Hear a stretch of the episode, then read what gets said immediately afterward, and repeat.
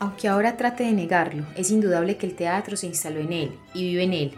Cuando habla de él, el amor brilla en sus ojos y los recuerdos de las viejas escuelas no impiden que siga siendo un hombre de teatro.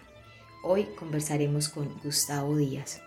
Como gran amante de la música clásica, la banda sonora de este podcast es la suite número uno para violonchelo de Johann Sebastian Bach, considerada una de las más hermosas obras para violonchelo jamás escritas.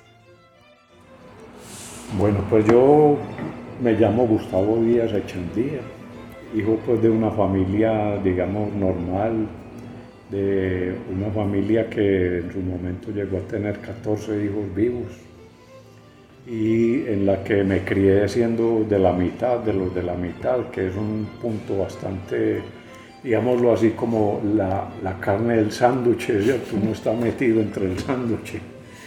Y entonces es un punto pues en el que tal vez por eso yo empecé a, en mi infancia empecé a como a generar como un cierto gusto por el juego, por el juego dramático. Y básicamente con mis hermanos y amigos hacíamos de pronto, montamos lo que llamamos comedias. Y esas comedias eran pues para presentarle en la casa al otro hermano y, y nos hacían pues fieros y nos hacían de bulla que sí, que muy bonita la comedia, eso lo hacíamos en vacaciones. Pero una vez con otra a mí me empezó a gustar como eso, como el juego, básicamente como el juego dramático. Mientras jugaba fútbol en la calle con los amigos, sucedió que eh, por ese entonces abajo de mi casa vivía, vivió Jairo Aníbal Niño y él ya era pues eh, actor del grupo La Nacional. Yo no sé si él era actor o director, no recuerdo, pero eh, o era o conocía el grupo de La Nacional. El caso es que él salía y nos invitaba a ver teatro al Pablo Tobón Uribe. Cuando eso el Pablo Tobón Uribe estaba todavía en obra negra, era teatro que estaba en construcción, pero ya tenía un escenario y, y había unas graderías pues en, en cemento que ahí era donde nos sentábamos a ver teatro. Ya cuando yo vi teatro en vivo, yo sí sentí que a mí me gustaba el teatro, que yo quería hacer teatro. y pasado el tiempo sucedió que ya estaba yo pues, terminando el bachillerato y estaba haciendo quinto bachillerato cuando eh, un amigo de la casa, pues que era en ese entonces, era en ese momento era el secretario de Cultura, lo llamaban así, secretario de Cultura y Recreación o algo así. De él dependía lo que se estaba haciendo en ese momento como escuela de teatro en el Pablo Tobón Uribe. Y una vez que fue a la casa, él habló de ese, de ese grupo de teatro y yo estaba escuchando, entonces le pregunté qué era eso y él me dijo que era un grupo de teatro que había en el Pablo Tobón Uribe, que era una, una, escuela de teatro. Y yo le dije, ¿qué hay para hacer? Pues que cómo entra uno a eso. Y él me dio una tarjeta y me dijo, vaya ahí y pregunte por tal persona. Eso pues al lunes siguiente, eso fue empezando el año, el año 1972. Yo me presenté a la escuela y me recibió, creo que era Fernando Velázquez y entonces eh, le dije pues que yo venía de parte de Alejandro Duque y que era, que era con interés pues de conocer la escuela y de pronto de ver qué, qué se necesitaba para entrar a la escuela. Él me dijo, no, anda a ese salón, entra a ese salón. Y yo entré a un salón y estaban haciendo psicofísica. Creo que era Medina, Luis Carlos Medina, el que estaba dirigiendo el trabajo de psicofísica. Y así yo empecé pues sin, sin, siquiera ropa de trabajo y ahí me metieron pues a los primeros ejercicios de psicofísica. Y cuando terminó esa sesión, que luego una, hubo algunas otras actividades, pues fueron como dos horas y media o tres de trabajo. Entonces le me le, me le arrimé a la persona que me recibió y le dije, bueno, ¿y qué hay que hacer para entrar a la escuela? Y él me dijo, no, ya estás en la escuela ya sos alumno de la escuela. Entonces yo ya de una vez empecé a hacer teatro. Pero como yo estaba haciendo bachillerato, empecé a preocuparme más por el teatro que por el bachillerato y ya iba perdiendo el año, a mitad de año yo ya iba pues colgado en tres materias y ya me la pusieron pues difícil en la casa y me tocó retirarme de la escuela. Eso fue pues como para finales de año, por decir algo. Lo, logré recuperar una materia de las tres que iba perdiendo, entonces ya que fui habilitando y ya me tocaba empezar sexto bachillerato más habilitar materias y yo realmente nunca fui buen estudiante y ya estaba picado por el teatro, yo ya vi que el teatro a mí me gustaba. Entonces un compañero que era, había sido pues compañero en la escuela de teatro, vivía arriba de mi casa en Boston y él un día pasó y me dijo que habían echado a Gilberto Martínez, que era el director de la escuela de la Pablo Tobón, que lo habían echado y que habían salido de ahí y habían fundado un grupo independiente. Y ahí volví yo y entré. Entonces, Gustavo, contanos, este es eh, Teatro Libre, ¿cierto? Teatro Libre de Medellín. Contanos un poquito como el trasegar por Teatro Libre de Medellín. Y... El Teatro Libre de Medellín se había acabado de fundar cuando yo llegué, yo llegué empezando el año 73 y entonces también de una vez ya entré al grupo. O sea, el primer día que yo fui con este amigo a enterarme de que entonces desde el primer día yo ya entré al grupo. Pero entonces tenía el problema de que había que terminar bachillerato, pues yo era un adolescente, no me podía gobernar, ¿cierto? Dependía pues de mi casa y entonces tenía que responder por, pues, por ser estudiante de bachillerato. Entonces yo me inventé que iba a estudiar nocturno, porque el libre trabajo era de noche, y yo me inventé el cuento de que iba a estudiar nocturno, entonces yo salía de la casa supuestamente a estudiar nocturno. Hasta que un día mi mamá me dijo, ¿y a usted no le cobran pensión en el colegio? y yo pues ya no pude sostener la mentira, entonces ya me tocó confesar que yo estaba estudiando teatro. ¿Y qué te dijeron los papás? Bueno, entonces ya eh, con mi papá, que era pues, eh, era, digámoslo así, me tocaba entenderme, con, ya mi mamá sabía, y me tocaba entenderme con mi papá, entonces él me, dijo, él me dice, ¿que estás estudiando teatro? Y yo le dije, sí señor, estoy estudiando teatro. ¿Y no vas a estudiar, no vas a terminar el bachillerato? Y yo le dije, no. No, porque yo, yo quiero estudiar teatro y aquí en Medellín no hay donde estudiar teatro y no allá. Y allá no necesita uno ser bachiller, allá llega uno y, y pues ya, yo ya estoy estudiando. Ah, muy bonito. Y entonces vas a vivir del teatro. Y yo le dije, sí, yo voy a vivir del teatro. Entonces me respondió, bueno, entonces de ahora en adelante vas a empezar a vivir del teatro, o sea que no vas a tener ningún apoyo, o sea, no vas a tener plata ni para pasaje, ni algo, ni nada de eso. Y empezás a vivir del teatro. Y yo, pues yo, aunque la vi maluca, la vi buena porque yo dije, pues sí, ya por lo menos ya tengo permiso, ¿cierto? Ya tengo permiso para hacer teatro. Entonces ya empecé a buscar trabajo en lo que resultara para poder efectivamente pues digamos que, mantenerme pues como en el deseo de, de, hacer teatro.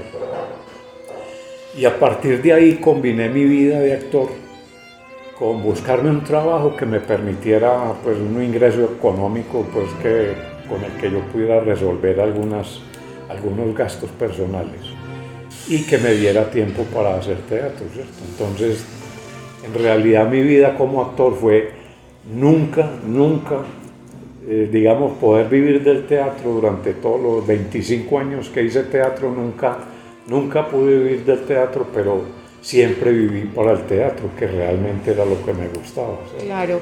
Tavo, y entonces en esta época del teatro libre, ¿cómo era, pues bueno, cómo hacían los procesos de las obras, qué montajes recordás, y, qué días, en qué horarios ensayaban? ¿Cómo era este proceso? ¿Cómo era hacer teatro, digamos, en esta época?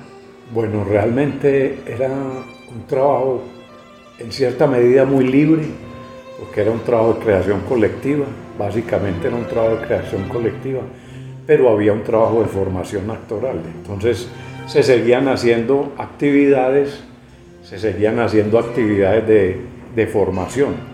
Entonces habían talleres de expresión corporal, taller de psicofísica, taller de interpretación, y había un trabajo de, digamos ya, de trabajo como de estudio que, en el que analizábamos textos eh, que se escogían, básicamente textos de filosofía, economía política.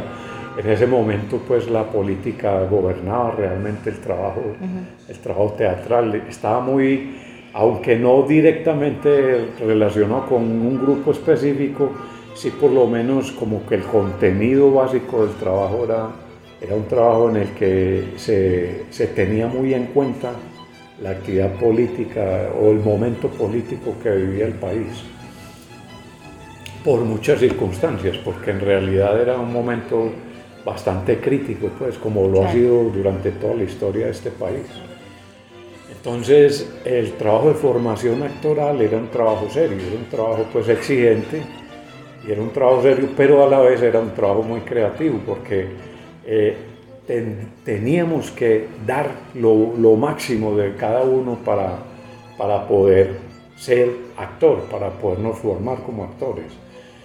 Un trabajo que a mí siempre me agradó, que siempre me gustó, donde yo logré encontrar como el, realmente logré encontrar como por qué me gustaba el teatro al principio sin entender bien qué era eso. Sí aunque ya, ya sabía que era un camino difícil, que no era fácil hacer teatro, por todas las circunstancias que envuelven el teatro, pues la, digamos, la dificultad para encontrar lugares de trabajo, para encontrar medios, medios económicos de subsistencia, pero sin embargo, pues con, siempre como con ese gusto por el trabajo creativo. Entonces, finalmente fue como lo que a mí me mantuvo en el teatro, la posibilidad de crear. De crear. De ser creativo. Tao, ¿y qué obras recordás en ese periodo? Bueno, en el, en el libre, cuando yo empecé, rápidamente entré a escena porque en ese momento se estaba haciendo un montaje. y entonces, como suele ocurrir. Como suele ocurrir, eso es llegar, hemos dicho, de la, de la casa. Llega quedando. De la casa entrar, llegué quedando. Además yo era el nuevón del grupo, ¿cierto? Las dos veces, cuando llegué a la escuela era el nuevón. Y cuando llegué al Teatro Libre, que era con algunos de los compañeros que habíamos conocido en la escuela, también ya era el nuevón otra vez, ¿cierto? Porque llegué siendo pues como el, último que entró, por lo menos en ese primer periodo.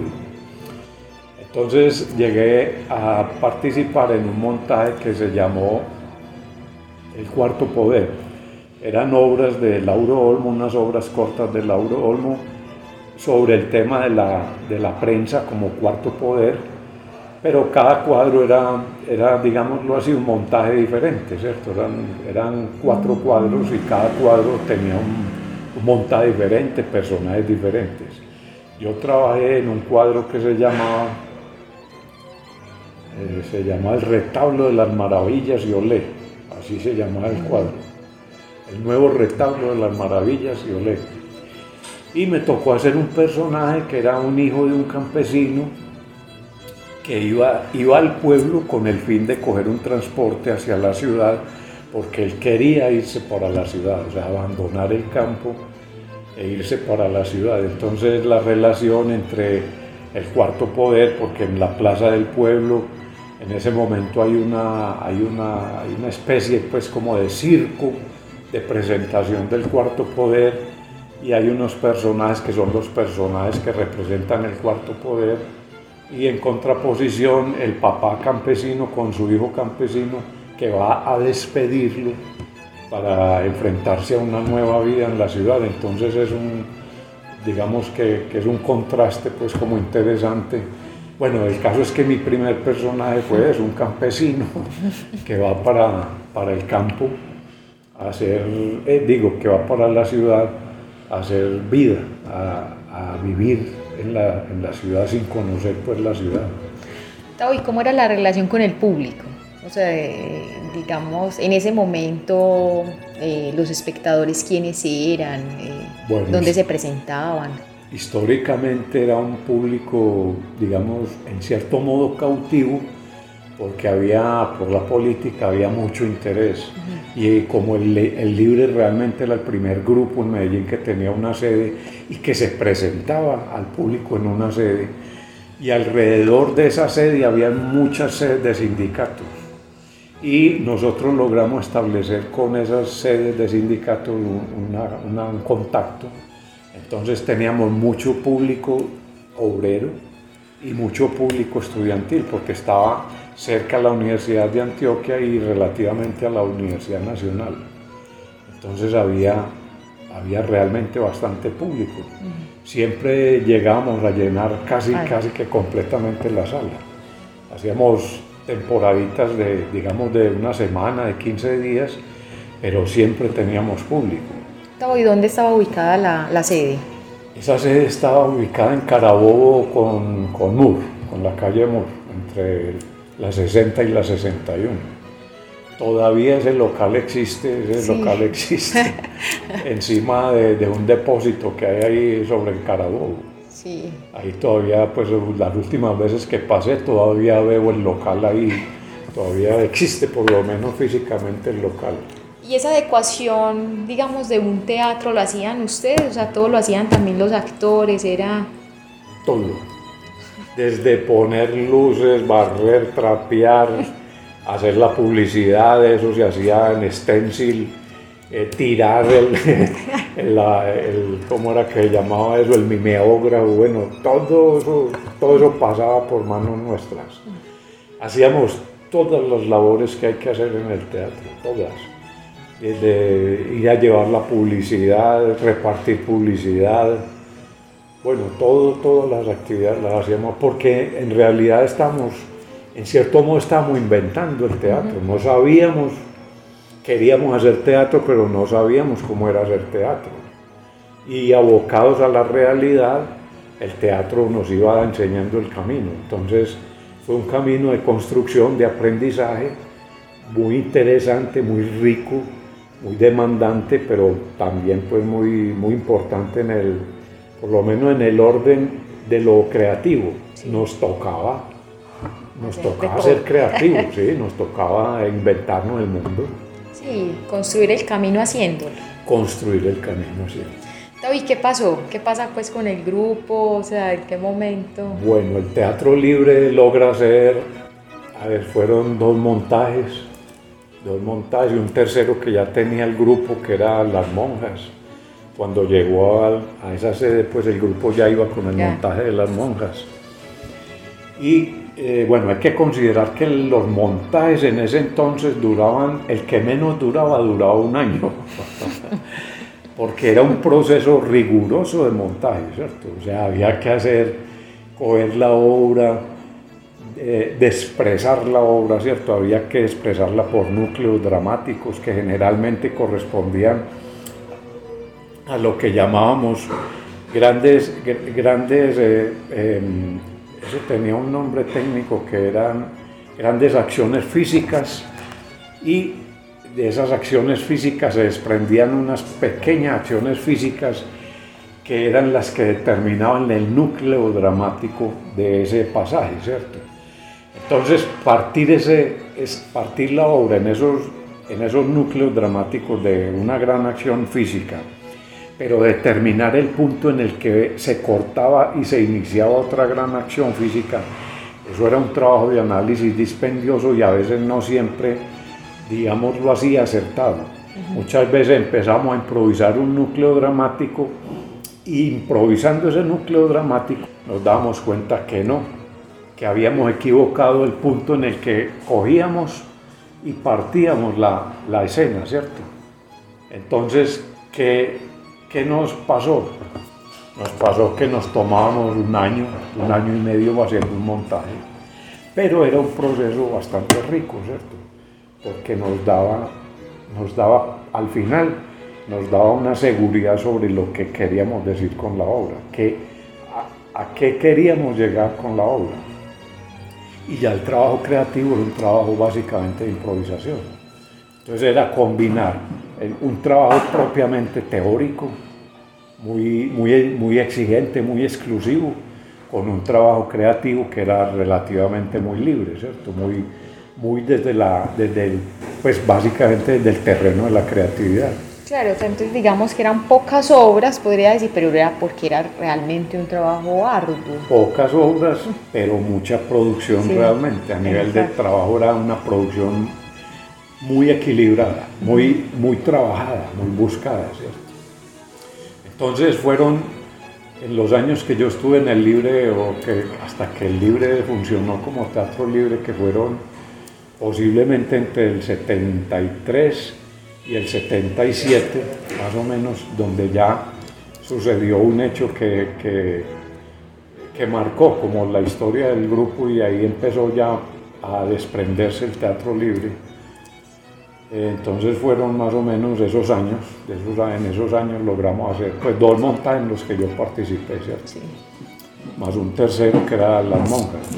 También había una relación muy estrecha, digamos, con las fábricas, lo que contaba con los sindicatos, entonces también digamos que ahí el teatro ya tenía pues un público cautivo y tenía ya un trabajo, digamos, como de base muy importante. Sí, era básicamente el público era básicamente obrero y estudiantil.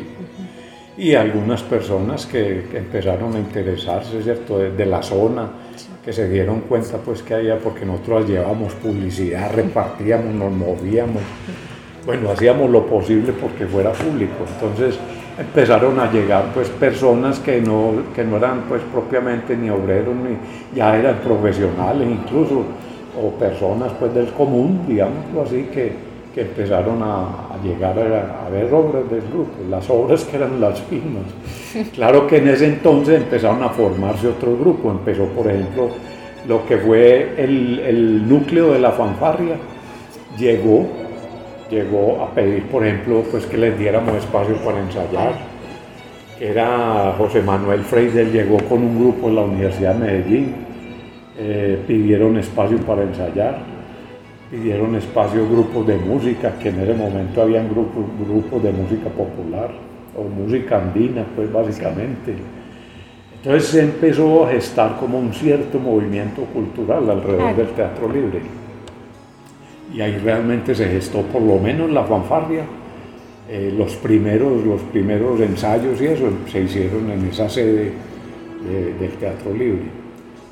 Era un momento muy interesante, ¿verdad? Pues muy como, había mucha efervescencia, había como mucho, mucho calor, mucha necesidad realmente. Era la primera sede que me decís de, teatro, un grupo de un grupo de teatro. de un grupo particular, porque grupos ya habían, estaba el taller de la Universidad de Antioquia, el grupo de la Nacional, que luego llega a ser, pues de ahí se desprende el pequeño teatro, el grupo de la Nacional pero habían grupos, pero eran grupos que, que en cierto modo no, pues no tenían independencia en ese sentido, de tener una sede, ¿cierto? Ya el Libre sí fue el primer grupo que, pues, que tuvo una sede en la cual podía hacer y deshacer, por decirlo así. sí. Porque uno en una, en una entidad uno tiene algunas limitaciones que no puede superar, ¿cierto? Porque son entidades que le ponen a uno condiciones. Y entonces está bueno, estábamos, entonces hay un hecho como que marca, digamos, eh, como la disolución del, del grupo, ¿cierto? Y entonces, bueno, eh, ¿qué pasó como en ese lapso y llegas a otro grupo? Bueno, cuando el grupo libre empieza a, a desgajarse, el teatro libre empieza a desgajarse, quedamos ocho personas y esas ocho personas eh, llega un momento en que cuatro deciden también separarse del teatro libre, de, ese núcleo que quedó el trato, porque hay que, que eh, agregar que el, libre en el momento en que yo empecé, yo sumé el número 13, éramos 13 personas, 12 hombres y una mujer, que era pues era la actriz, era la, la, que, la que cubría todos los personajes femeninos. Bueno, y, Gloria, Gloria Tobón, que era como la novia de Gilberto, entonces ella a veces, Gloria por ejemplo, participó en el montaje de, de, Lauro Olmo, ella también hizo un personaje en el, en el cuadro de, la nueva, el retablo de las nuevas maravillas de Olé. Ella hizo un personaje femenino, pero ella no estaba propiamente pues, vinculada al grupo, ¿no? Entonces, cuando ya quedamos ocho, cuatro, en una noche nos dijeron, nos vamos, y, quedó, o sea, quedó el grupo, entonces dijimos, bueno, vamos a partir un palo para ustedes, un palo para nosotros, porque había un escenario, unas luces, un vestuario, algunas pocas cosas que se habían logrado pues, conseguir. Y ya ahí partimos como grupo, ¿cierto? Nosotros como grupo decidimos eh, escoger un nuevo nombre, entonces nos, nos llamamos de, a partir de momento Público Teatro Público. Un nombre pues muy, muy filosófico,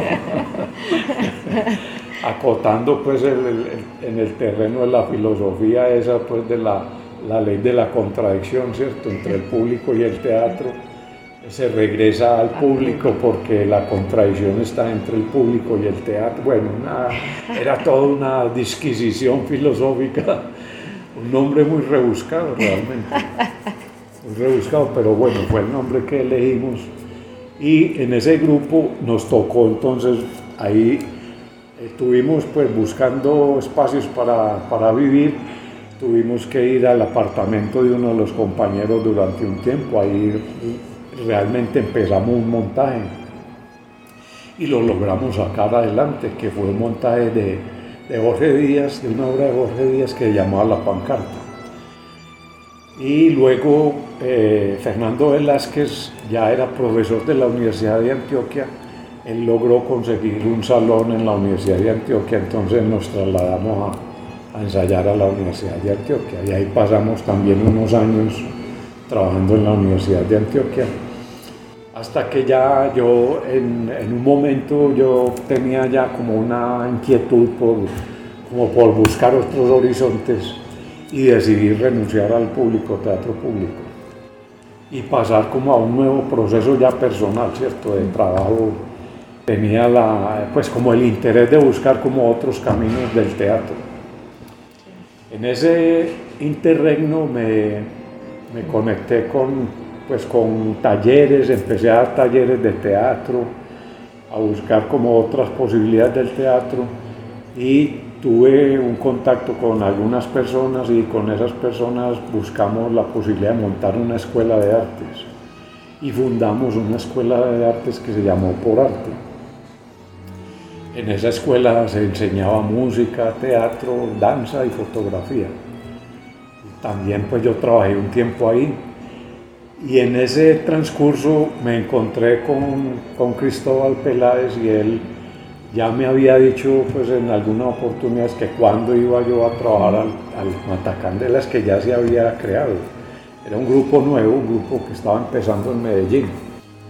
Entonces pues yo pues, decidí como acercarme a ese proceso del Matacandelas y empecé como a, a pensar en la posibilidad de trabajar ahí en el Matacandelas hasta que ya decidí, decidí que sí iba, iba a trabajar con ellos y em, empecé como el proceso de, de ser actor del Matacandelas.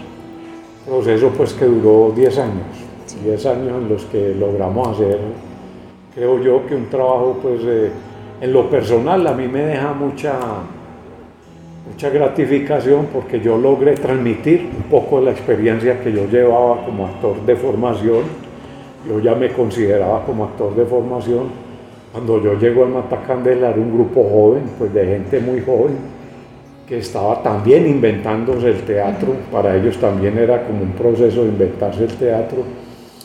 Yo logro transmitir algo de esa experiencia y en ese, en ese pues, proceso logré hacer montajes con ellos, pues o participar en montajes con ellos que a mí me dejaron mucha experiencia como actor y gratificación porque logré, logré entender que ese proceso que había hecho anteriormente si era un proceso de formación, si me había formado a mí con una visión como actor para el teatro, ¿cierto?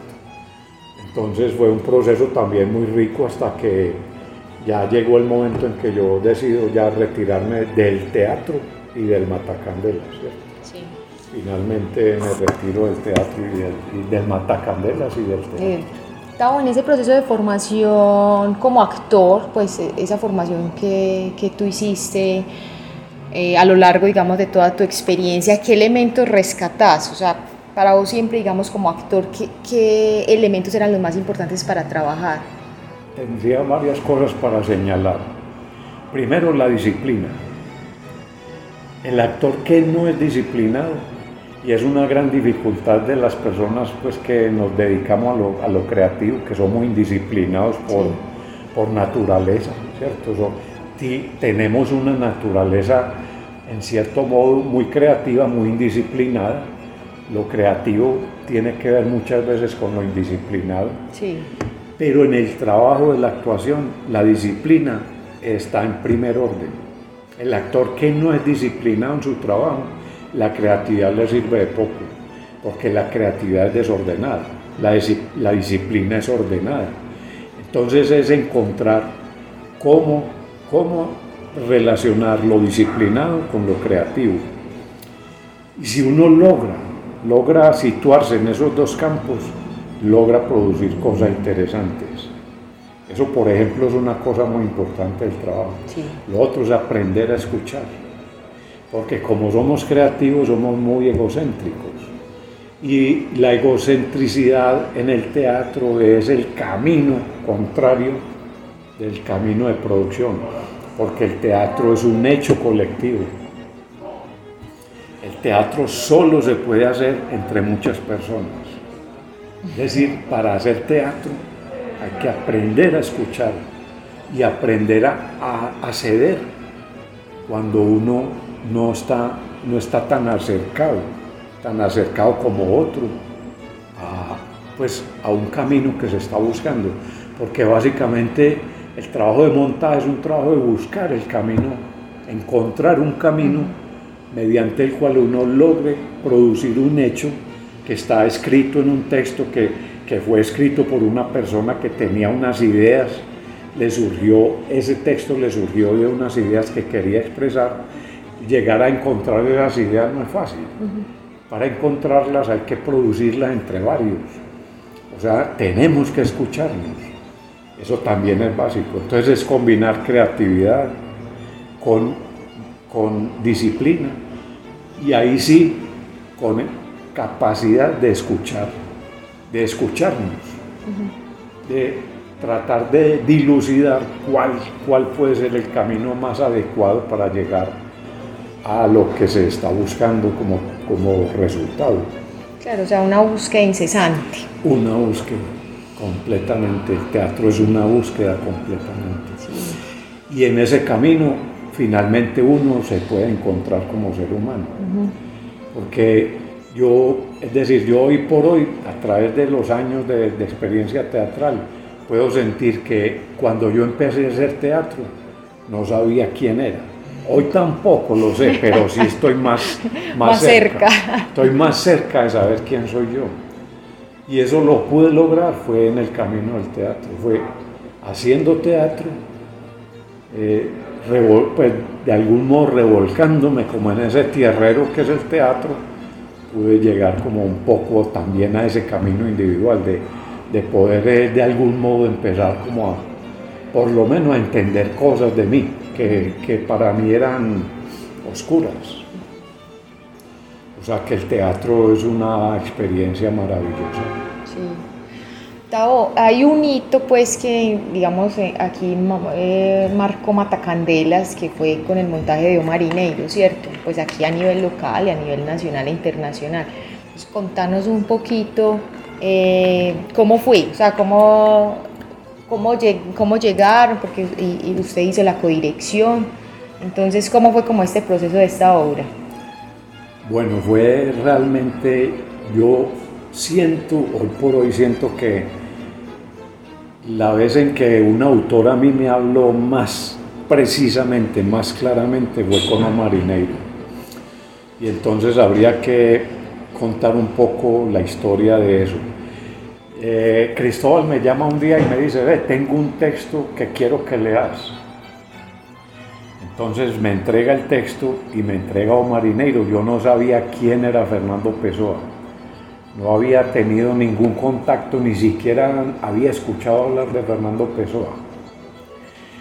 Pero cuando yo leo la primera acotación, en la primera acotación Pessoa dice que eso es teatro estático, donde no hay ni perfecto enredo y hay drama, que es, es yo inmediatamente, yo entré, mejor dicho, pesó, entró en mí y yo empecé a ver un teatro que no se había hecho ni aquí ni en el país. Yo no tenía referencias de que se hubiera hecho teatro estático. Era incluso la primera vez que a mí me hablaba un autor de teatro estático. Y yo además vi, vi el montaje, lo vi porque cada vez que leía, Pessoa me iba diciendo, esto se hace así, esto hay que montarlo así.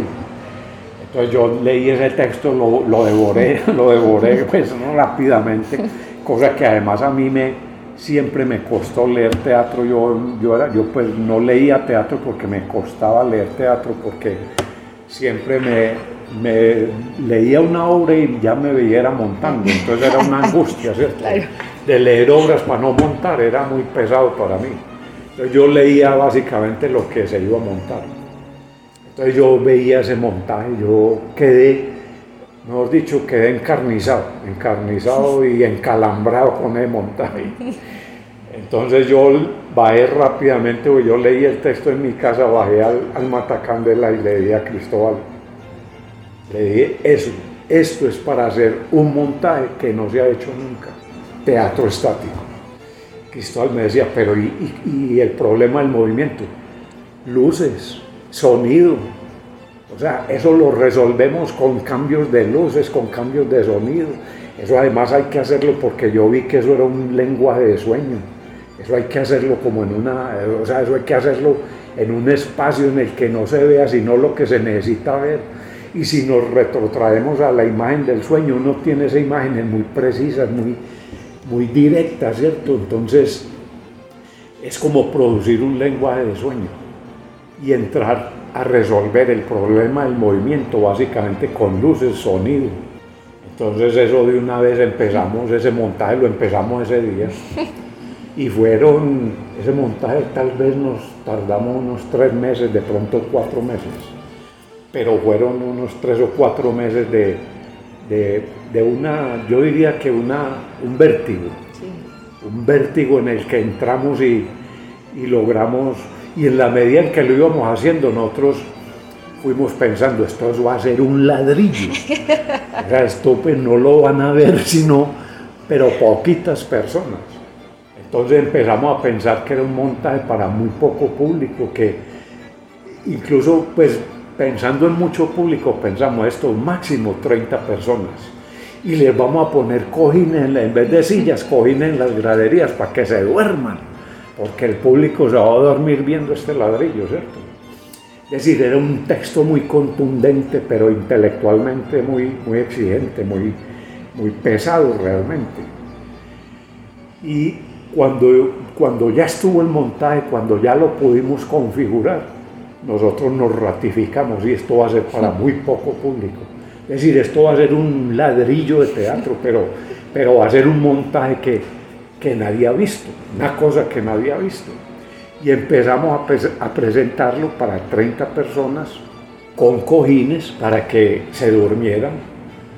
Y entonces empezó a suceder que terminaba la obra y era un silencio.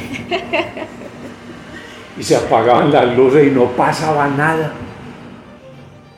Entonces nosotros ya adentro, pues los que estamos en la trasescena, pues entonces ¿cómo resolvemos esto? Entonces prendamos las luces, prendamos porque pasaban cinco minutos y nada, no me movía ni una, no me movía nadie, nadie decía nada. Entonces prendamos las luces, prender las luces, prendía las luces y la gente estaba como hipnotizada la gente estaba ahí como, pues en una actitud que era como rara. Eso pues es que ningún, otra, ningún otro montaje nos había dado ese resultado con el público.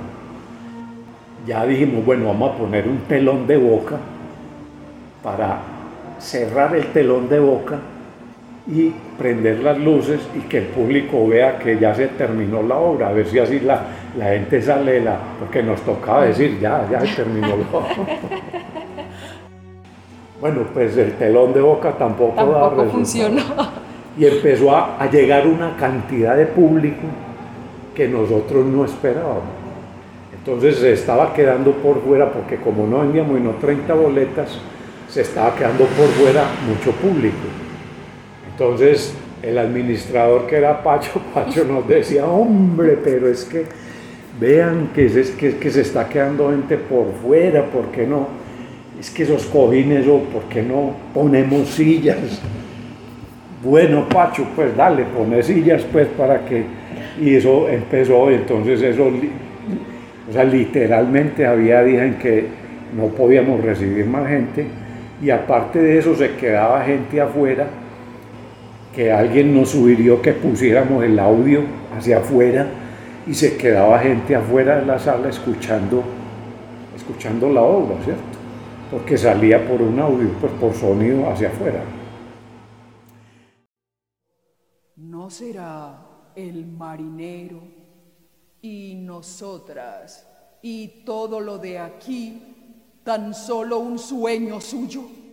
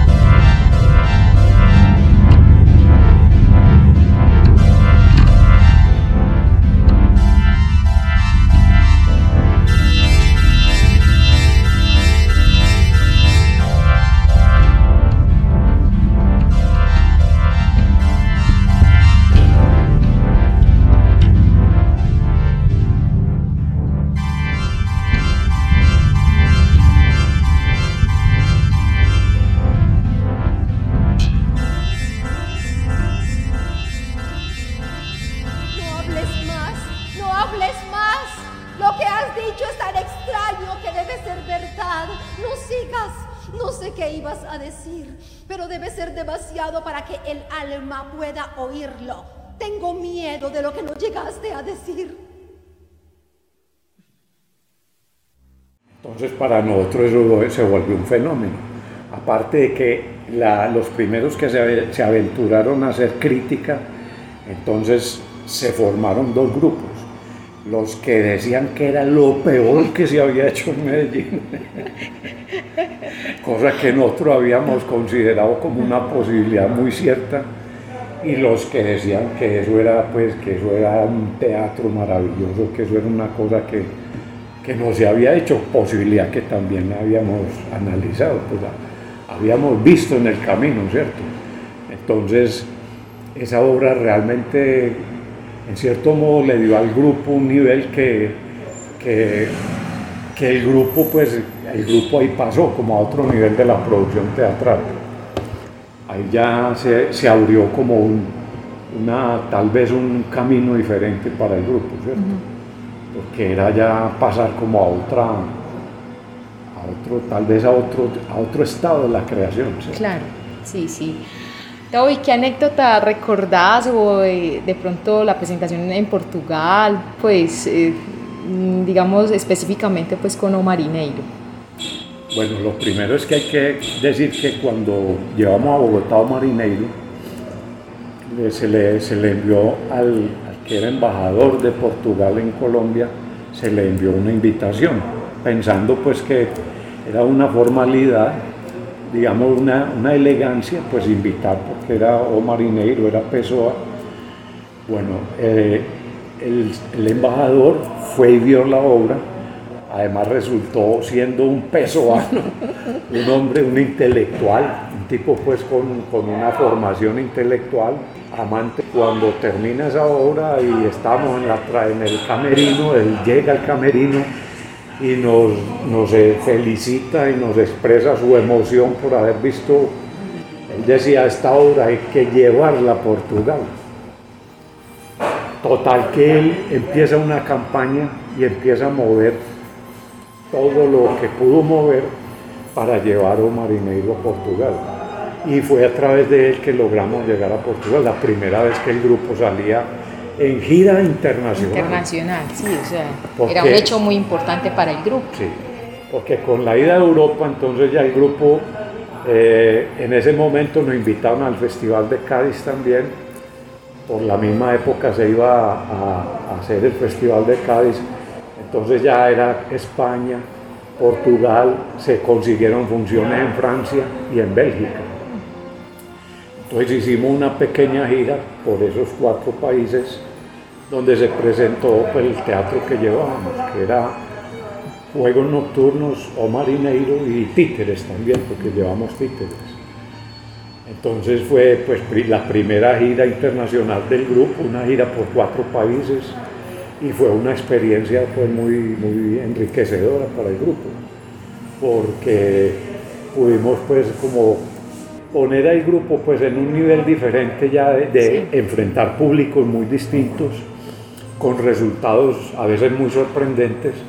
La primera función de Omarineiro fue, una, fue un aplauso pues cerrado, un aplauso total. Fue con gente, digamos, de un nivel económico muy alto, en un escenario que era de un grupo muy prestigioso en Portugal. Y fue para nosotros una experiencia muy gratificante, porque la misma gente del grupo nos dijo que Pessoa sonaba mejor en español que en portugués. y que era la primera vez que ellos ya habían visto montajes de Omarineiro, que era la primera vez que veían a realmente ver teatro estático, o sea, lo que Pessoa recomendaba, que era teatro estático. Entonces fue una experiencia muy gratificante en ese sentido. Y pues como anécdotas es que en la primera función hay unas palabras, era una señora que era, no sé si una embajadora, no recuerdo bien, pero eran pues como unas palabras en el cóctel de, digámoslo así, de agasajo al grupo. Entonces la, la, señora en portugués dice, dice, en portugués dice, o marinero un montaje horroroso. Nosotros dimos horroroso alguien de, que estaba ahí, que pues sí sabía portugués, nos dijo, no, nos dio pues tal vez la preocupación y nos dijo, no, no, no se preocupen, ella está alabando el montaje, está hablando bien del montaje. Entonces, pues como una anécdota, ¿cierto? Que esas primeras palabras nos, pues nos decían que era muy, muy malo el montaje, pero realmente ella estaba alabando el montaje, porque eran y en el teatro siempre anécdotas, muchas pues de esas de, que uno siempre recordará y que quedan ahí como para ese magín personal, ¿cierto? Sí, sí. para ese recuerdo personal. Muchas anécdotas graciosas, otras no tanto.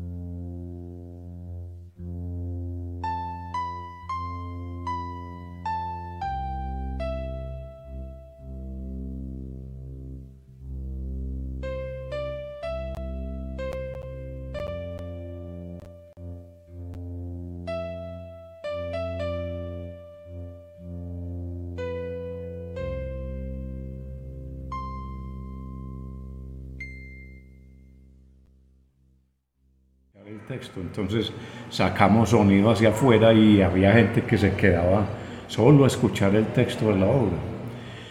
Es decir, que para nosotros en realidad O Marineiro ha sido, pues, o fue un fenómeno muy particular, tanto por la experiencia de montaje, porque fue romper como con los paradigmas del teatro. Es decir, situar, por ejemplo, sus personajes para las actrices era un trabajo, pues, una, un trabajo de actuación bastante exigente, estarse quietas en un foquito de luz muy específico que si se movían, pues, así fuesen centímetros, se salían de foco. Era un trabajo bastante exigente, muy intenso a nivel dramático porque toda la carga estaba sobre, sobre la emisión del texto, entonces era un trabajo exigente, digámoslo así, desde el punto de vista actoral. Y para el grupo fue un trabajo de investigación realmente, fue un trabajo pues en el que se logró, digamos, se logró ahondar en el problema del teatro, en las, en las posibles soluciones dramáticas de cualquier tipo de montaje, ¿cierto? Eso nos reveló caminos para, para en el futuro buscar, buscar soluciones teatrales que, que cumplieran con el cometido pues, de, un montaje, ¿cierto? Esa obra pues, nos abrió camino en ese momento, por ejemplo, pues, para, para ir a otros países y fue el caso específico de cuando fuimos a Bogotá a presentarla. Eh, esa obra la presentamos pues en el Teatro Nacional del Centro, en, la salita del TPB. Y eh, allá fue invitado el, embajador de, de Portugal. En ese momento se le envió una invitación, nosotros pues lo hicimos como una manera de, digámoslo, de, cortesía, de protocolo, no pensábamos que él, que él fuese realmente a ir a, la función, pero el Señor asistió a la función y para nuestra sorpresa era un pesoano, pero o sea, de, marca mayor, era un intelectual, el Señor, pues una personalidad, digámoslo así, como de, de la intelectualidad portuguesa. Y él cuando terminó la función se acercó pues a nosotros y nos dijo que lo, lo que iba a hacer él era llevar esa obra a Portugal, que él se iba, se iba a proponer llevar esa obra a Portugal. Él inició trámites y movió pues cielo y tierra y logramos, logramos con él ir a Portugal. En Portugal estuvimos en una sala, en una, ciudad cercana a Porto que se llama Cascais, en una sala pues eh, tipo experimental, una sala muy, muy, muy agradable, muy, muy para el formato de O Marineiro. Y en esa sala pues nosotros tuvimos la experiencia, por ejemplo, de, de hacer un pequeño ritual porque sacamos agua del Tajo, que era el río amado de Pessoa. Eh, sacamos arena de las riberas de ese río, se las regamos a, la escenografía, le hicimos como una especie pues de ritual a esa escenografía con agua del Tajo y con arena del Tajo. Y la primera función fue una función pues en la que al final el aplauso fue cerrado, un aplauso pues nutrido y cerrado. Fue eh, con, con, digámoslo así, con personas pues de de un cierto nivel social, de conocimiento, eh, actores, y para nosotros fue una sorpresa cuando nos dijeron que sonaba mejor peso en español que en portugués, que entonces fue como muy, muy gratificante.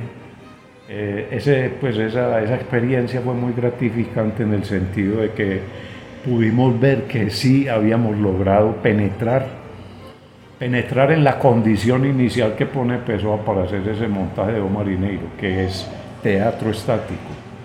Incluso nos dijeron, actores de, portugueses nos dijeron que, que, se habían hecho montajes de Pessoa de O Marineiro, pero que no era teatro estático, que era pues teatro con, convencional, teatro con movimiento. Y que esa, esa solución era, era realmente la solución que Pessoa exigía para, para Omar Entonces, considerando pues como todos los resultados, o Marineiro ha sido una experiencia pues muy, muy importante para ese grupo, ¿cierto? Porque digamos que a partir de ese momento el grupo coge como un vuelo diferente. Empieza, en realidad empieza como una, una nueva, una nueva, digámoslo así, una nueva etapa para el grupo en su, pues en su momento. Fue empezar como una nueva etapa en el, en el problema propiamente de creación artística.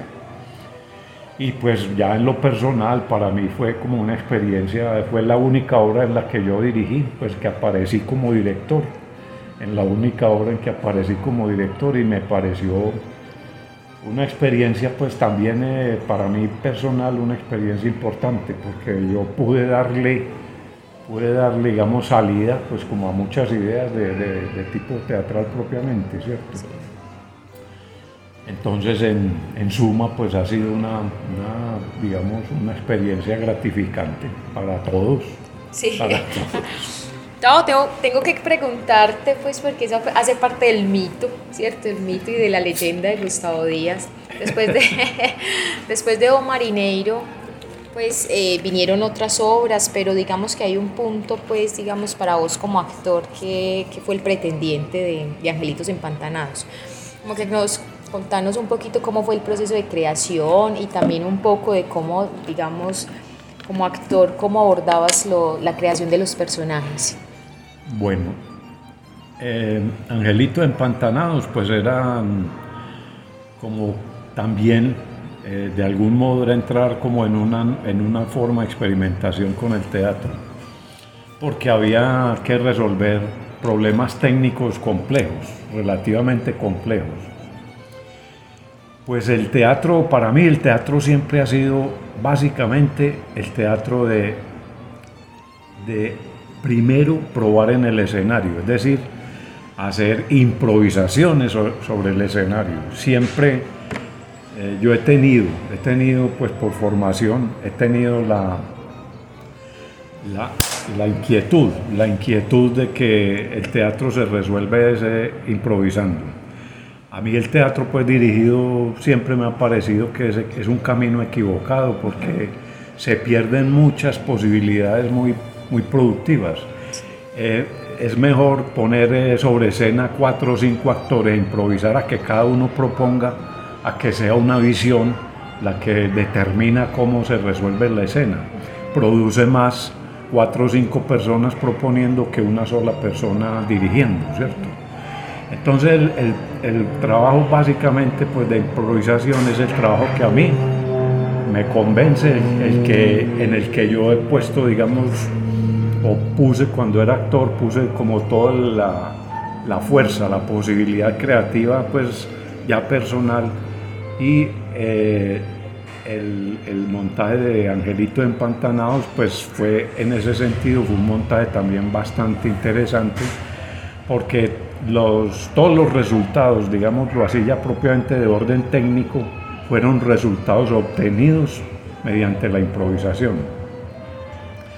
Ya el personaje de, del pretendiente, eh, pues a, a, mí me ha sorprendido que mucha gente recuerde ese personaje porque en realidad y sinceramente fue el personaje más simple que yo hice en mi vida. Es decir, el personaje que menos me exigió en el que yo menos tuve que, digámoslo así, como, como ponerme a hacer consideraciones eh, pues eh, intensas fue el personaje del pretendiente. En ese personaje yo en realidad opté por el camino fácil. Eh, primero porque como en el proceso, digamos, del el resto del montaje yo siempre estaba por fuera pues anotando, o sea, en la parte pues digamos de de anotar resultados, ¿cierto? De ver improvisaciones, anotar resultados. Yo tenía, digámoslo así, poco tiempo para dedicarle al, al personaje del pretendiente. Y cuando ya me metí a la escena, pues yo ya tenía el texto, yo no, yo no entré a improvisar el pretendiente, yo entré directamente sobre el texto. Y ya tenía, pues por lo menos mentalmente, tenía resuelto algunos aspectos propiamente dramáticos del personaje. Pues yo lo que vi fue la historia pues de un joven, de un adolescente enamorado de una niña y esa niña nunca le aceptó amores, nunca le, lo recibió y él pues se queda, digamos que se queda pegado a esa situación y la historia del personaje se resuelve en términos de eso, es un personaje que nos está contando su drama adolescente y nos lo está contando pues a su modo, a su manera y, y para mí esa fue la solución, una solución relativamente muy simple. Teatralmente yo no tuve que hacer pues demasiados esfuerzos como para, para enfocar el personaje y encontrarlo en escena. Esa ahí sería, digamos, como la parte de improvisación, porque yo llegué, como les digo, llegué directamente al texto. Yo no entré a improvisar el personaje, sino que llegué al texto. Entonces era, básicamente era como conducirlo por ese camino. Es decir, yo, me, yo siempre me situé el personaje montado en el árbol de las guayabas, de los mangos, sentado en una rama comiendo mangos y llorando, ¿cierto? Era más o menos, digámoslo, a grosso modo, era más o menos para mí la historia del personaje. Y entonces, pues en el camino, pues que algunas personas me han dicho que ese personaje, que, y yo pues siempre, no sé, yo digo, pero eh, pues yo, yo, creo que hice otros personajes más complejos y por qué nadie se acuerda de esos personajes y vienen y se acuerdan de este que para sí. mí en realidad no, no, digámoslo así, no me exigió pues demasiado, ¿no? Tal vez por decantación ya de actor el personaje salió como con ciertas, digámoslo así, como con ciertas luces, cierto brillo pero sería ya por decantación como actor, ¿cierto? Por, básicamente pues porque yo ya llevaba muchos años sobre la escena y, y, tal vez la experiencia en un momento dado puede aportar, pues obviamente la experiencia siempre aporta en la construcción de un personaje. Pero fue, fue básicamente eso, pues eso es, yo lo tengo que decir pues claramente, ¿cierto? claramente. David, ¿qué personaje, por ejemplo, ahorita que, hace, que mencionas fue eh, más complejo, que vos recordés que su creación fue compleja, ardua? Bueno, recuerdo en el montaje que hicimos con, con profesores de la Universidad de Antioquia, de la obra de Henry Miller, Confesionario, en el momento en que se llegó al punto de, de repartir personajes, yo pedí para mí el doctor. Porque de entrada yo supe que ese era un personaje en el que uno tenía que entrar a batirse con el personaje, uh -huh. que había que entrar a, de algún modo a desangrarse con el personaje sobre la escena. Primero por la edad del personaje, la edad y las características del personaje. Personaje pues con, digámoslo así, con una situación humana bastante compleja, era un médico que practicaba abortos, que pues obviamente lo hacía clandestinamente, era alcohólico, eh, su vida estaba limitada a esperar en un bar a que le llegara una llamada para ir a hacer un aborto. Y eh, el personaje sobre escena se resuelve pues básicamente eh, sobre esas, esas dos características tomar licor y hablar, hablar de su situación como médico abortista. Era, a mi modo de ver, era un personaje, pues humanamente hablando, un personaje complejo, para resolver complejo, porque habría que jugársela entre entrar en, la, en el juzgamiento del personaje o en la elaboración del personaje desde el punto de vista humano, ¿cierto? En ese sentido yo creo que fue para mí por lo menos el personaje que, que a mí particularmente me gusta más de lo que hice. Porque creo que logré darle a ese personaje, logré darle ese contexto que requería, el contexto humano. La humanidad. Es de un personaje que llega, que empieza siendo brillante, un estudiante brillante, con una carrera brillante, y llega a, a ser un alcohólico y porque le han quitado su licencia tiene que dedicarse a practicar abortos. Es decir, humanamente una situación muy compleja. Sí. Entonces, pues yo de mi trabajo actoral yo rescato, sobre todo rescato ese personaje. Pero como les digo, ese personaje nadie se acuerda de él. No estaría tan bien logrado, no estaría tan bien logrado porque ese personaje nunca nadie me hizo un comentario así como, como si sucedió, por ejemplo, con el pretendiente.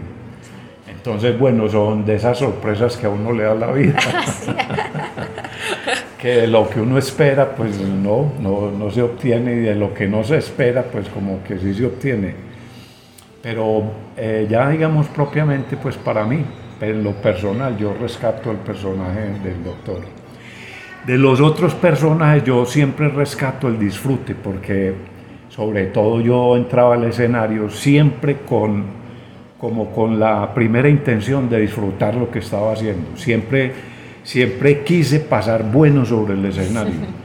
Eh, aparte pues de que montarse al escenario siempre produce un pequeño terror, siempre hay un miedo ahí que está, que está digamos, con el que uno tiene que, que estar moviéndose en el escenario, siempre hay un temor de que no salgan las cosas como deben salir, pero eh, en lo fundamental yo siempre me monté al escenario con la intención de, disfrutar, de producir primero para mí disfrute y tratar de transmitirle a los espectadores ese disfrute, ¿cierto?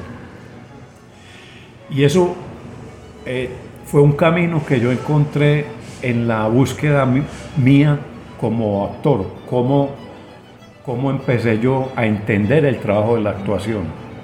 Entonces, como les decía, para mí el trabajo de la actuación era improvisar y para mí improvisar siempre fue un juego, porque yo desde niño yo tenía como esa particularidad que eh, hacía pues con los, con los amigos, con los hermanos, hacíamos comedias, y siempre estuve como cercano al juego, al juego infantil. Y entonces en el camino propiamente de la búsqueda ya como, como del trabajo del actor, para mí improvisar siempre fue un juego y, y, un juego es jugar, ¿cierto? Entonces, el, trabajo de la actuación para mí siempre ha tenido ese sentido, el sentido del juego. A eso lo, pues, el término en inglés para actores jugador, ¿cierto? Es un término que ya está, pues, eh, digamos, relacionando la, actividad con, lo, con el contenido de la actividad. En realidad uno entra al escenario a jugar. Ahora, ya para la construcción del personaje, yo he ido o fui adquiriendo en el, en el curso de los años, fui adquiriendo elementos que me, que me, me ayudaban, me ayudaban en el momento propiamente de encontrar el personaje. Pues básicamente fue, digamos, en un momento yo estuve interesado en la, la lectura del psicoanálisis sobre sobre la obra de Freud, me, por circunstancias de trabajo, pues de, de, trabajo productivo, ¿no? trabajo que da plata, porque también hay que decir que yo siempre tuve que trabajar en otra cosa para poder hacer teatro, porque nunca pude pues vivir del teatro. Entonces, por, por, por, por el orden de trabajo, yo en algún momento me interesé en el psicoanálisis y cuando llego a, la lectura, porque no puedo decir estudio, pero sí a la lectura del psicoanálisis, empiezo a, pues, a notar, digamos, una cercanía entre el proceso que hace uno como actor para encontrar un personaje y el análisis que propone el psicoanálisis para encontrar al ser humano, para encontrar ese reducto pues profundo del ser humano que es la psiquis. Entonces es una relación, pues una relación fundamental en el trabajo actoral. Y eh, digamos que otros elementos que, a mí me, sirvieron para ese camino fue, por ejemplo, acercarme al personaje como con, un, como con pena, con temor. Yo empezaba a ensayar al personaje como en sotovoce lo primero que yo me proponía encontrar era la voz del personaje, cómo habla, cómo pronuncia, ¿cierto? Cómo, cómo hace énfasis, cómo dice las cosas, porque el texto siempre nos estará revelando la condición del personaje.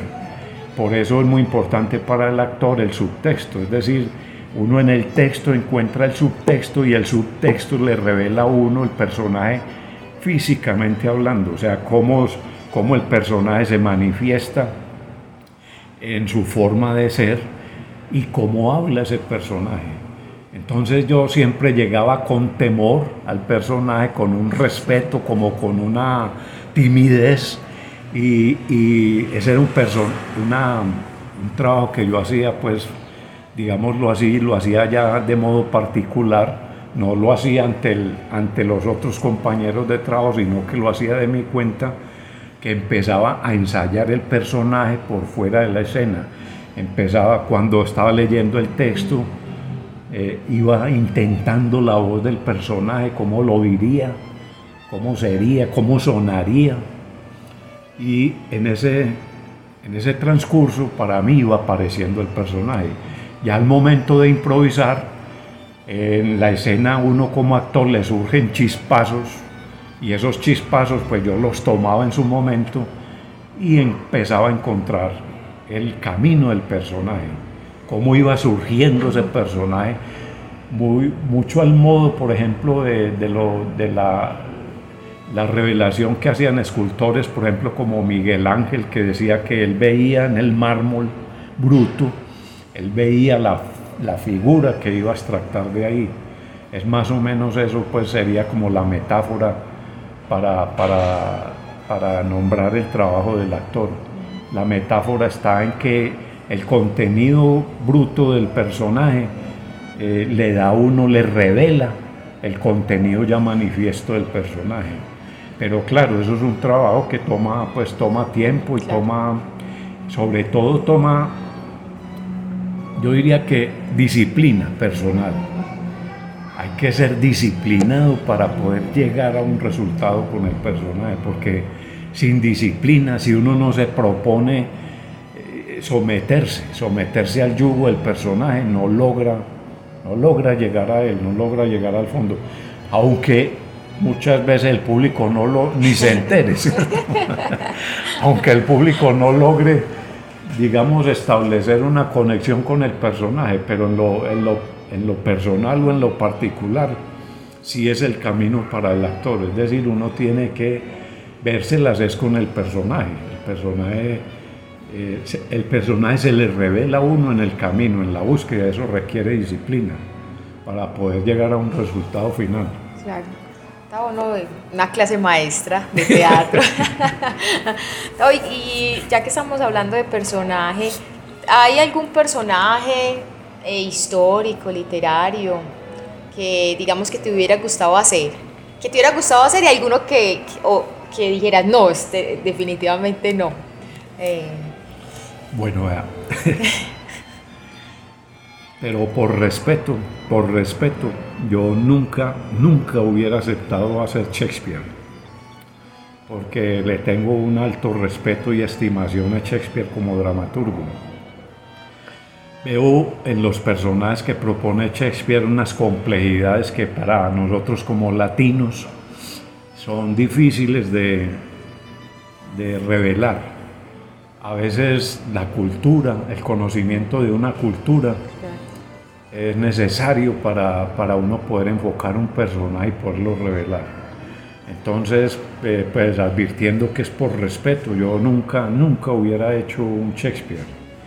Si me hubiesen dicho, pues como actor alguna vez, que afortunadamente nunca nadie, nadie me dijo, vamos a hacer un Shakespeare, yo le hubiera dicho, pues con, con mucho respeto, le hubiera dicho, le hubiera dicho que no pero por eso, porque me parece que es un es una, una ahí sí yo diría que sería pues incluso como actor sería la graduación, ¿cierto? Sería ya la graduación. llegar pues como a, a una maestría, ¿cierto? Poder hacer un, doctorado, un doctorado, sí, un doctorado, poder hacer un personaje shakespeariano, ¿cierto? Darle, porque sí, uno puede entrar y tratar de resolverlo lo mejor posible, pero llegar llegar a la profundidad que propone Shakespeare es complejo. Sobre otros personajes, ahí pues me, toca, me tocaría ponerme entrar en mi dificultad mayor, que es que cuando me quiero acordar de una cosa en específico, para mí se me hace como una tarea imposible porque no logro como ubicarme, pero sí muchas obras de esas que en el transcurso de los años leí y que mm, en las que yo veía, veía como una, una gran posibilidad de poder hacer pues un montaje bonito, montaje interesante, ¿cierto? Y ahí pues podría notar, por ejemplo, Beckett. Beckett tiene textos muy hermosos, muy, muy profundos, muy intensos. Tiene también eh, otras obras que, que recuerde así. Eh, leímos hace muchísimos años cuando yo estaba empezando a hacer teatro con el Teatro Libre, leímos una obra de la que no recuerdo el autor y creo, creo que se llamaba Antígona desencadenada. Creo que se llamaba así, pero en su momento fue una obra que yo recuerdo que me impactó mucho y en la que yo hubiese querido participar. Y bueno, también pues teatro, teatro básicamente contemporáneo. Siempre me gustó más el teatro experimental contemporáneo. Tenía, para mí tenía más conexión como con el contexto propio del país, de la situación, de la situación nuestra pues como colombianos. Y en ello pude participar en algunos pues como en algunas obras de teatro pues contemporáneo. Eh, entonces sería más o menos eso. En realidad no, aunque sé que fueron varias, pero no, no sabría, en este momento no sabría cómo recordar los nombres ni de los autores ni de las obras. Pero sí algunas que se quedaron ahí ya en el camino, pues ya quedaron ahí en el recuerdo, pues. En el tintero. Sí nosotros siempre para cerrar los podcasts eh, me gusta que, la persona, el actor, eh, nos cuente como una, eh, una anécdota, como de pronto qué anécdotas y recordás en este momento, pues una de tantas de las que hayas una anécdota teatral. Sí. bueno, sí, tuvimos varias en el transcurso, siempre, sobre todo son accidentes de escena que son las que uno recuerda pues con, a veces con mucha gracia, ¿cierto?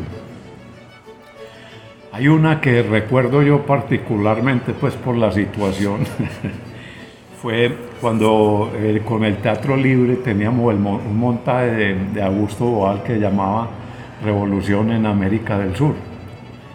En ese montaje, un montaje por escenas, eh, el personaje central es José Silva, entonces, a través de José Silva se van narrando diferentes situaciones. La historia, más o menos grosso modo, José Silva pide aumento de salario y entonces, porque José Silva pide aumento de salario, se viene una inflación y esa, esa inflación se la achacan a José Silva. Entonces, a José Silva lo mandan a la cárcel.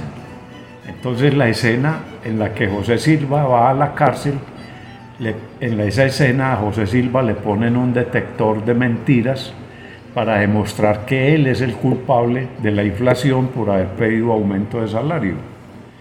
Entonces el detector de mentiras que nosotros habíamos hecho era un balde al que se le había puesto en la parte superior una lamparita con, con dos foquitos, uno rojo y uno blanco y eso se manejaba pues con un cablecito que daba intermitencia y entonces el foquito iba diciendo que José Silva estaba mintiendo todo el tiempo porque él se estaba justificando de que él no era el culpable de la inflación. Ese balde nosotros lo pintamos pues plateado para que se viera como una cosa tecnológica, porque en su momento, estoy hablando de los años 73, 74, pues no había así muchos desarrollos como de ese tipo, pues. Entonces, resultó que nos invitaron a un pueblo, creo que era Pueblo Rico, a hacer unas funciones pues con, con, el sector campesino en Pueblo Rico y nosotros llegamos a, a la Casa de la Cultura del, del, este era el, pues era como, sí, era un, un organismo campesino, pues que era el, como el que estaba al frente de la actividad, llegamos a la Casa de la Cultura. La Casa de la Cultura era una, una casa que estaba con piso de tierra, medio derruida, y ahí pues eh, como pudimos organizamos más o menos un escenario y presentamos eh, Revolución en América del Sur. Yo esa semana, la semana en que íbamos para ese pueblo, yo mismo había pintado el balde con, una pintura, con un resto de pintura que había quedado, pintura a base de aceite, y entonces esa pintura tenía, pues, como que se había pasado, pues, la pintura se había pasado.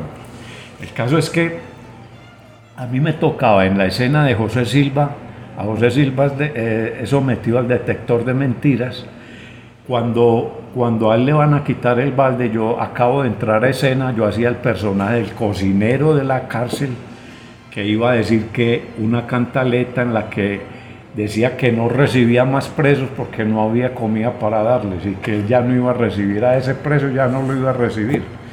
En ese momento justamente cuando yo estoy diciendo eso a José Silva, le quitan el balde de la cabeza cuando lo alcanzo yo a ver con una raya plateada por toda la cara. Y yo no aguanté y me salí de escena y me prendió un ataque de risa que yo no, no podía desatar, ¿cierto? Era que para mí fue imposible. Y entonces, claro, el público, como no estaba enterado de la situación, el público pensó en su momento lo mejor que la cosa hacía parte de la escena y más o menos pues logramos pasar de ahí, pero esa, esa anécdota siempre quedó para mí, fue la primera vez que yo me salí de situación en escena, producto de, una, de un accidente pues teatral, ¿cierto? Y luego nos reímos mucho pues de la situación, pero sí fue una anécdota que siempre pues me la he contado muchas veces, muchas veces. Esas risas imparables sí, e incontenibles. no, logra uno, no logra uno parar y desatar además porque yo tenía que terminar el texto, ¿cierto? Entonces fue pues muy, muy gracioso. Y otras pues que por ahí se quedan también así como en el, en el recuerdo, escenas de, de accidentes sobre todo de situación de, de escena, ¿cierto? Sí, sí. Tavo, no, pues infinitas gracias. Yo no quería acabar estos encuentros, no quería finalizar el podcast. Ya llevábamos cerca como de dos meses conversando acerca pues de como el movimiento teatral, de tu experiencia pues de vida, de tu trayectoria actoral.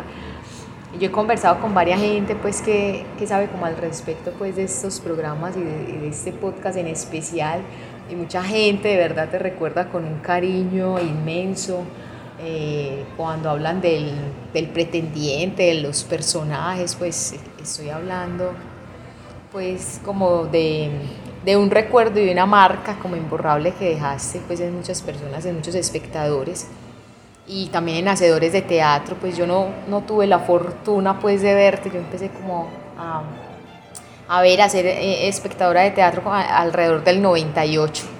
De 1998 ya, ya, te habías retirado. retirado. Pero sí me enteré de toda la leyenda y después era entonces eh, Gustavo Díaz era un mito. Después tuvimos pues la oportunidad de conocernos, entonces eh, como un grato encuentro, pues uno no no se imagina, pues, digamos, como conocer a semejante personaje. bueno, que sea la oportunidad para agradecerle pues a las personas que, que, tienen esa consideración conmigo. Yo en realidad nunca sentí pues como que hubiera llegado a, a ser como muy representativo en el teatro, en lo personal, nunca tuve como ese, ni la expectativa, ni, ni el ni el recuerdo de que yo hubiese sido así como muy destacado, pues como que eh, lo que sí puedo decir es que todo lo que hice lo hice con ganas. De eso sí puedo, puedo dar pues testimonio verídico, ¿cierto? De que, de que lo que hice lo hice con ganas y tal vez eso es lo que recuerda la gente de mí. Yo creo que es lo que el público ve del actor. Si el actor se monta al escenario con ganas, con berraquera, eso se ve en el personaje, eso se nota en el personaje, porque igual se nota el actor que entra con pereza a la escena. Eso inmediatamente se revela en la actuación. Son dos cosas que van, que van unidas, las ganas y el resultado. Eso va unido, eso va unido. Al final el espectador se entera de, cómo el actor se, se, mete a escena, se entera es porque lo ve, lo nota. Entonces, pues yo les agradezco a esas personas que, que pudieron ver eso les agradezco que lo hayan visto porque para mí pues como les digo yo no, no tenía pues como una expectativa de ser un, gran actor, no, claro que siempre quise actuar bien, eso sí es cierto, pero no de ser un gran actor, era más bien como de jugar bastante, eso, eso sí me gustaba, jugar mucho en el teatro era para mí como el, el resultado al que yo aspiraba, a ser un jugador. No podemos negar, después de escucharlo, que la pasión por eso en lo que dice dejó de creer, nos inspira para creer que aún es posible reenamorarse de este ingrato oficio al que llegan muchos y se mantienen muy pocos.